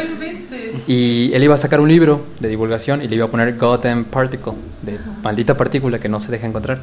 Su editor le dijo, mira, si tú le pones así nadie te lo va a comprar, eh, ponle algo que se venda, algo que la gente eh, que no es física diga, ah, pues mira, suena interesante. Y de ahí surgió el nombre de God's Particle, que es la partícula de Dios. La religión. La re- sí. y, y bueno, Eh, la explicación rápida es que eh, las cosas que tienen masa es porque interactúan con esta partícula. Es un campo que está en todo el universo que se encarga de darle masa a ciertas partículas y a otras no. Entonces, eh, pues sí hay algo a veces de verdad en las series, a veces no. Pero también yo creo lo interesante es que muchas veces eh, a lo largo de la historia científicos se han interesado en la ciencia ficción y de ahí sacan sus ideas, porque también es esto, o sea, ¿cómo se te ocurre eh, que el universo se está expandiendo, por ejemplo? O sea, hay creatividad ahí de fondo, porque son cosas que nadie nunca eh, se había, ni le había pasado por la cabeza y de Que repente... nosotros creamos nuestro universo. ¿no? Ah, o que nosotros lo creamos y hacemos la teoría y si empata con la realidad, pues está, qué bueno, ¿no? A lo mejor no empata, pero la modificas y es ir viendo varios modelos, ¿no? Hasta que tengas uno que encaje con lo que estás viendo y si deja de encajar, lo desechas, que es parte también de la ciencia, esta evolución constante. Y, y esto de irte imaginando y volando la cabeza, ¿no? Eh, Habrá otros universos, este, habrá vida extraterrestre, habrán tantas cosas que pueden haber, ¿no? Universos paralelos. Universos paralelos. Tiene otra pregunta por ahí. A ver. ¿Les gustó? A ver, tenemos otra pregunta. Dice, ¿el caos es aleatorio? Si lo es, por la naturaleza cuántica de los átomos. Si no es aleatorio, entonces ¿qué es? Eh, Bueno, hay como dos visiones ahorita del caos, eh, como con las que se trabajan. Una es eh, cuando es algo determinista, o sea, que podemos en principio conocer, pero que es tan complejo que cambia un poquito y ya, lo que decíamos hace rato, ¿no? Por ejemplo, con el fracking, con estas cosas, eh, que son tan complejas que cambia una cosa y ya se desbarató todo. Ese es un tipo de caos, se llama el caos determinista. Entonces ahí no tiene tanto que ver con que sea aleatorio o que las cosas cambien de la nada. O sea, sí hay una razón de por qué cambian, pero se llama un sistema caótico cuando es muy susceptible a, cuando es muy sensible a los cambios, ¿no? Eh, es como un efecto dominó, que puedes tener los dominos estables, pero con uno que se caiga ya cambió por completo la, la forma, ¿no? De, tu- de tus estructuras de dominós. Entonces ese es un caos determinista, donde sabes por qué se cae el dominó, sabes que uno está tirando al otro, pero a lo mejor no sabes cuál fue el primer dominó que se cayó, o no sabes este, por qué se cayó. A lo mejor sopló el viento, o no sé, ¿no? Y hay otro caos que es el caos no determinista. Ese sí es probabilístico, es cuando las cosas son aleatorias por su naturaleza. Y es algo con lo que mucha gente se sigue peleando hoy en día, eh, mecánica cuántica. eh, hasta donde se hace, donde, hasta donde se sabe hasta ahorita y lo que se ha visto y se ha comprobado, eh, 100%, bueno, 99.999%, es que en la naturaleza hay cosas que no podemos saber. Y no por incapacidad humana ni por incapacidad de las matemáticas, el universo tiene cosas que jamás puedes saber con certeza. Una de estas son las probabilidades cuánticas. Tú, por ejemplo, eh, no puedes saber eh, con exactitud dónde está un electrón. Y, e incluso la pregunta ¿dónde está el electrón? pierde sentido en mecánica cuántica, porque no hay una cosa tal cual como una posición definida del electrón. Y ahí es un caos, eh, pues de otro tipo, porque no es tanto de que sea sensible ni nada, simplemente es imposible. O sea, en la naturaleza no existe... Pero podrías decir que está contenido. Puedes decir está contenido en cierto espacio y con cierta probabilidad está aquí o está allá, pero no, no puedes ni formular la pregunta exactamente en qué punto, dónde está? en dónde está. Y, y es algo pues increíble, o sea, que se ha comprobado y ya hay, hay mil experimentos que lo han hecho y la matemática también, incluso la misma matemática dice esto no es posible, este, pero mucha gente sí sigue peleando hoy en día con eso. Incluso Einstein se murió peleándose con eso. Él decía, Dios no juega a los dados.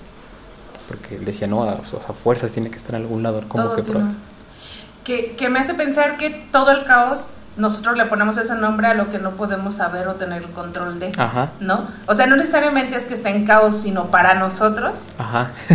no está en control y ya con eso para Ya. nosotros es caos. es un caos para nosotros. Exacto, sí, porque si es la naturaleza, no va a seguir un patrón humano, Ujú. o sea, o de pensamiento que Sí. nosotros tenemos.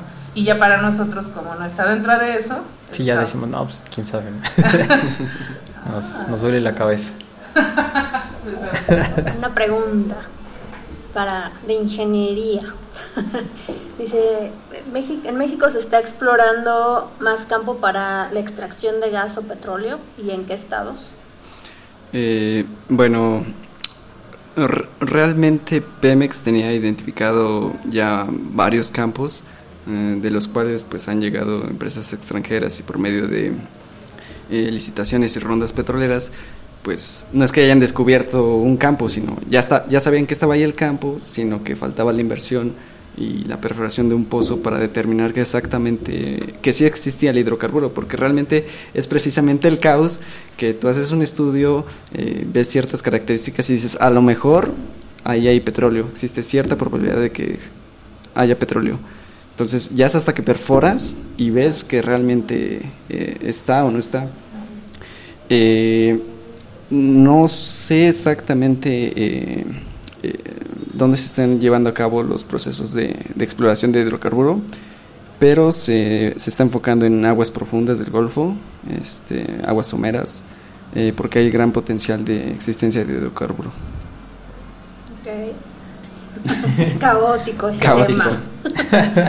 sí, que tampoco, o sea, no hay como, ¿cómo se diría? Como esta parte del conocimiento, ¿no? De decir, eh, lo puedes comprobar y aparte sal- da- sale a la luz y es tratable, ¿no? O sea, Exacto. de repente ahí está el conocimiento, lo saben, pero tampoco es tratable ni sale a la luz y suena un poquito como esta parte de está en el campo oscuro, bajo las aguas del Golfo. Hay otra pregunta. Sí, que de hecho había por ahí un pozo en el Golfo que se había descubierto, pero con lo de la reforma y todo esto, quién sabe en manos de quién quedó. sí. Dice Octavia Reyes, con respecto a sus conocimientos y avances en tecnología, ¿creen que puedan aportar estas investigaciones a través de ustedes avances y crecimiento en petróleos de México o en la explotación de crudo o gas, ya que el método de extracción está establecido? ¿Ven algún sistema alternativo? No soy político, soy curioso. Eh, bueno, tecnológicamente podríamos decir mm, sobre las herramientas matemáticas de inteligencia artificial que sean aplicables eh, pues en, en el país, ¿no? Mm, por otra parte, eh, también las herramientas tecnológicas ya como tal, el- físicas, este, la máquina que va a perforar, los sistemas que va a utilizar, eh, pues sí, depende de- del nivel de inversión eh, que se requiera hacer. Eh, no es fácil, es tecnología muy, muy, muy cara. Y... ¿Y mm, contamos con ella o en la actualidad? en la actualidad, eh, yo creo que sí, en algunas zonas sí, sí se tiene tecnología de punta. Digo, depende de, del- de la inversión, ¿no? A veces puede ser la empresa productiva del Estado o totalmente una empresa extranjera o se contrata otra empresa especializada en esos servicios y esa empresa es la que realiza el trabajo. Pero sí, sí es muy caro. O sea, so- se rentan y a veces los planes de trabajo te dicen, eh, comienza a perforar el día primero de junio y pues por cuestiones eh, que no se tenían previstas empiezas hasta el 15 y pues ya estás pagando 15 días de más de la tecnología, ¿no? Eh, y bueno, cabe mencionar que la inteligencia artificial eh, pues ya está abarcando varios lados, eh, incluso la industria petrolera.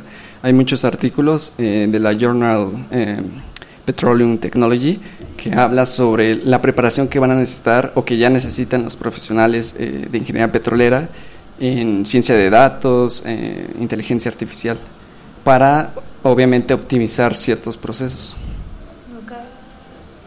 Va llegando. Es toda una industria, ¿no? Sí. También, que ahí justo se, se engarza con, con lo político, este, lo Ujú. económico y, y demás. Sí. Que, no, que genera pues, como una complejidad ahí, como Ujú. de repente dices, ¿de dónde agarramos esto y lo sostenemos, ¿no? Que sea sostenible por Sí. el- la inversión que se requiere y pues que se, si se termina o no se termina, ¿no? Como el hidrocarburo. Ujú. Chicos, pues ya estamos sobre tiempo, creo.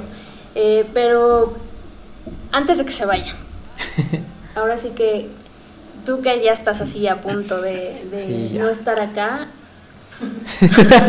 no llore, no llore. Ahora sí que, ¿cómo estás? ¿Cómo, cómo, Pues para- obvio nosotros es un gusto, un orgullo, es así de sí, Gracias, gracias. vamos, las porras, Sí.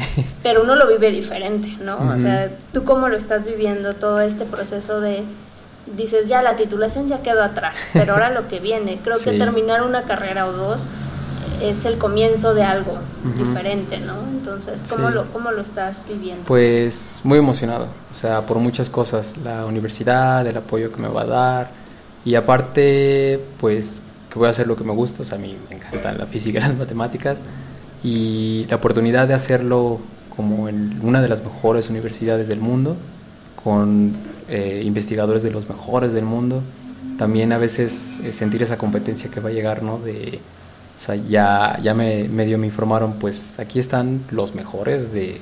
O sea, ya no es una competencia nacional, ¿no? Ya es aquí están los mejores de Japón, de Estados Unidos, de Alemania.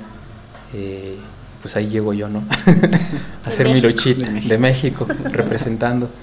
Entonces, este, la emoción ¿Sí vives de... esta parte de, de decir de nacionalismo? No, sí, claro, sí. Ok. Sí, o sea, incluso como decir, este, yo le digo a mis papás, eh, voy a sentir feo si no hablo en español como mucho tiempo, ¿no? Porque tan solo el folclore mexicano, las groserías. ¿Llevas tu bandera? No, no, pero voy a comprar. Ya, estoy en proceso de... Todos tienen que llevar su bandera. Sí, no, y, y aparte a la UNAM también, ¿no? Representarla ahí. Algo que yo también le comentaba a, a mis amigos y así, que, que me impresionó mucho cuando yo apenas estaba en proceso de, de inscripciones y todo esto, me hicieron una entrevista de esta universidad, eh, ya no, Eh, por Skype y toda la onda, y me dicen, oye, ¿y tú ahí en México dónde estudiaste? Yo no, pues en UNAM, y pusieron una cara de impresión, así como de, órale, me dicen, ¿eres del UNAM? Y yo, sí, ¿por qué? Y dicen, no, pues es que es de las mejores del mundo. Y, y fue algo como muy bonito ver realmente el renombre que, que tiene la, la universidad eh, para otros lados, que tú dirías, pues no, a lo mejor no es tanto, ¿no? Pero de verdad ve la impresión de estas personas este, al decir soy de la UNAM. Entonces también respon- eh, pues sí como responsabilidad y como orgullo, ¿no? De cargar el nombre de, de la UNAM y decir, yo, yo vengo aquí este, representando a, a México, a mi UNAM, este, mis Pumas. este y pues darle a todo esto que es eh, lo nuevo ¿no? que se está creando, todos estos temas, eh, se llama investigación, eh, le llaman algo así como investigación de punta o, o algo así, porque es donde ya no hay nada, o sea, eh, en otros temas pues agarras un libro y medio investigas qué, este, qué se ha hecho, pero aquí nadie ha hecho nada, entonces tienes que llegar tú justo con esta creatividad, decir, eh, pues a ver qué se me ocurre, ¿no? Eh, para este tema, para esta Vas a investigación. tener que ser muy político también. Sí, sí, sí. sí. Este, pero sí es mucha emoción, mucha nostalgia, eh, un poco de nervios, pero, pero bien, emocionado. Muy bien, pues mucho, mucho éxito. Muchas gracias.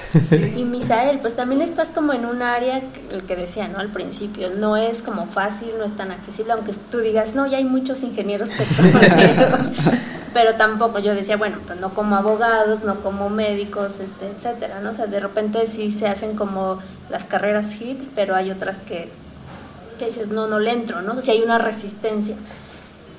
Tu carrera, eh, donde estás ahorita trabajando, ¿cuáles serían como tu, tu ideal o, o qué viene, no sé, en los próximos 5 años, 10 años? Que dijeras esto, Mm, por ejemplo, a mí me gusta la simulación matemática de yacimientos y la caracterización dinámica de estos. Eh, pues sí me gustaría realizar un poco de investigación, elaborar algún tipo de material didáctico. Mm, o sea, no sé si, si venderlo o hacerlo a través de alguna universidad. Porque, por ejemplo, la dificultad que yo encontré cuando yo estudiaba este, ingeniería petrolera es que en algunas materias sí no hay como digamos, los ejercicios prácticos donde ya aterrizas la teoría, porque luego a veces es- sí es muy teórico, pero no, ya cuando te ponen un problema dices, bueno, sí, ¿cómo lo aplico? no Entonces ahí necesitas el pensamiento matemático que te permite este, razonar, analizar este, eh, y diver- diverger en tu, en tu pensamiento para resolver un problema. Eh, ¿Qué otros proyectos me gustarían? No sé, la enseñanza me gusta mucho. Este, yo creo que estoy próximo a dedicarme un poco a la docencia mm, en aspectos de matemática básica, ¿no? Cálculo diferencial, integral. Este, pues, Qué básico. Ah.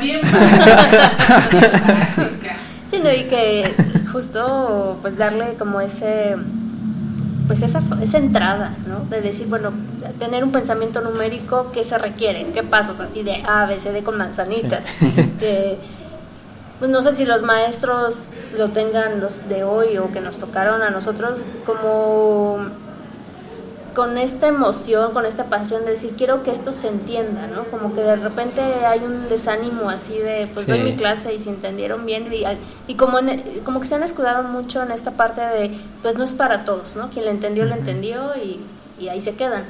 Pero más bien es como cómo generar ese, ese, pues esos procesos mentales, cognitivos, o sea, qué ejercicios prácticos pueden hacer desde primaria este, y hasta la universidad, ¿no? Como en proyectos ya muy materializados, de decir, pues sí, sí se aplica y, y es tangible, ¿no?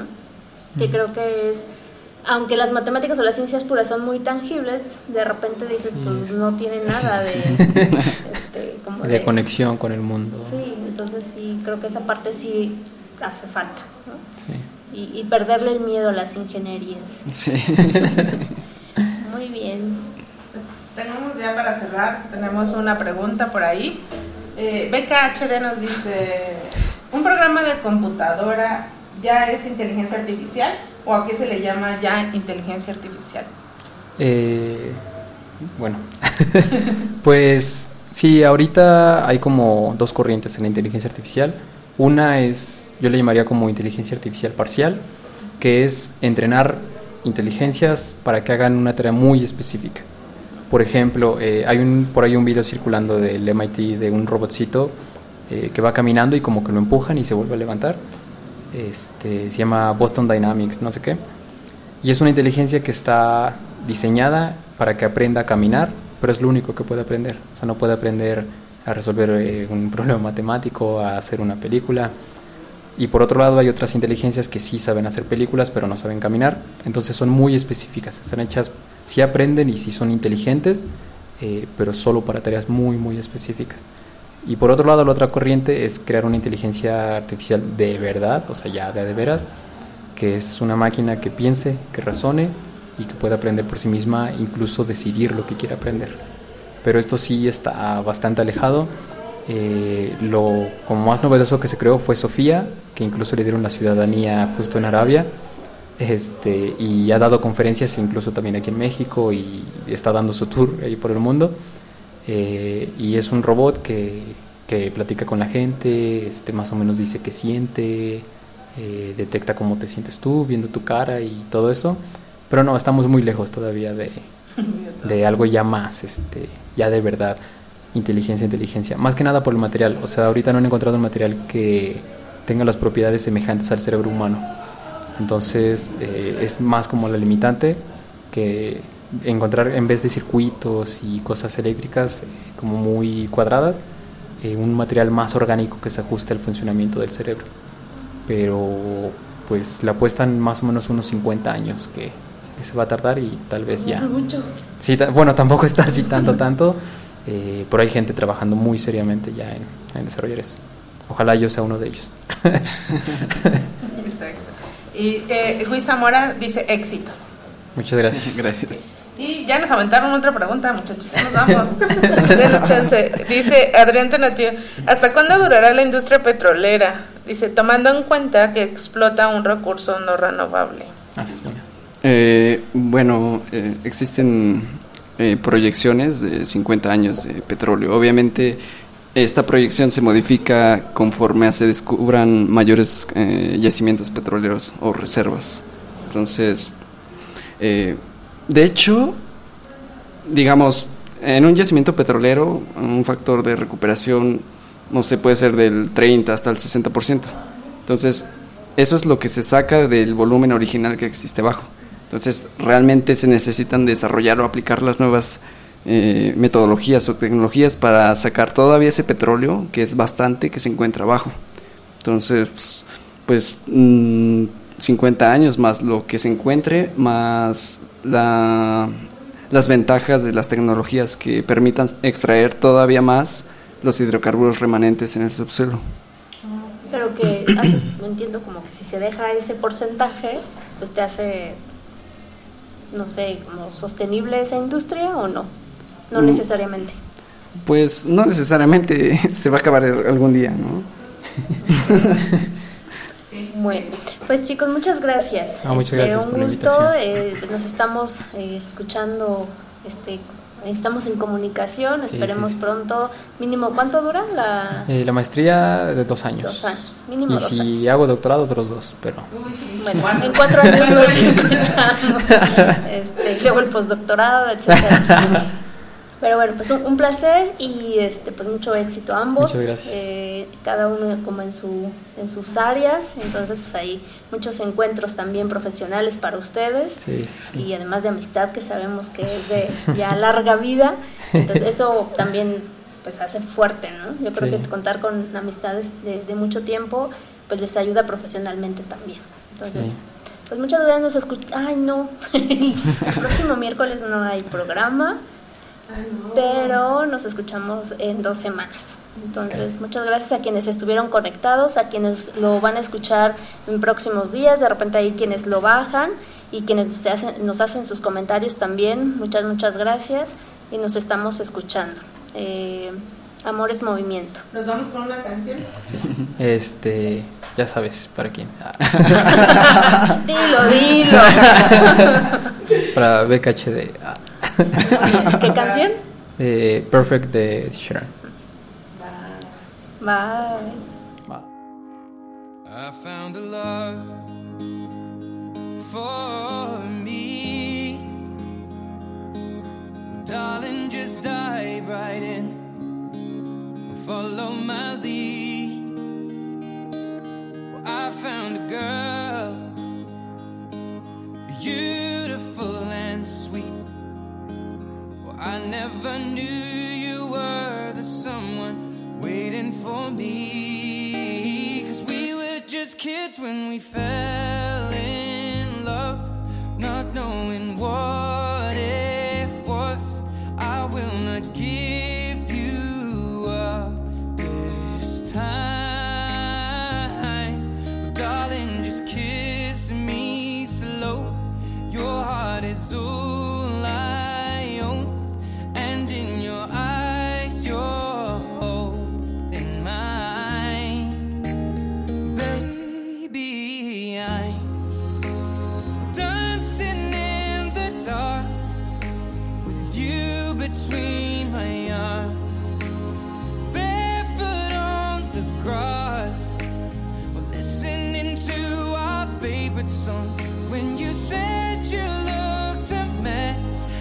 whispered underneath my breath, but you heard it, darling. You look perfect tonight.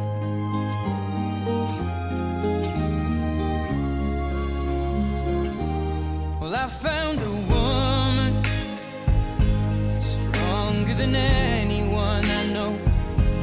She shares my dreams. I hope that someday I'll share her home.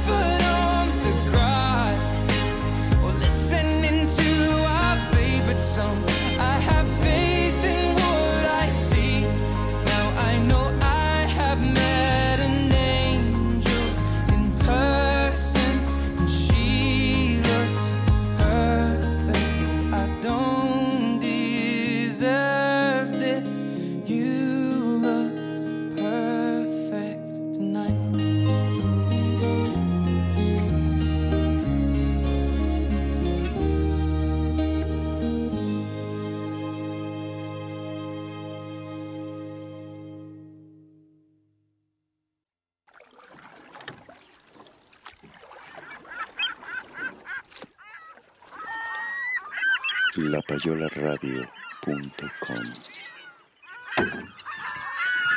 Te invitamos a viajar.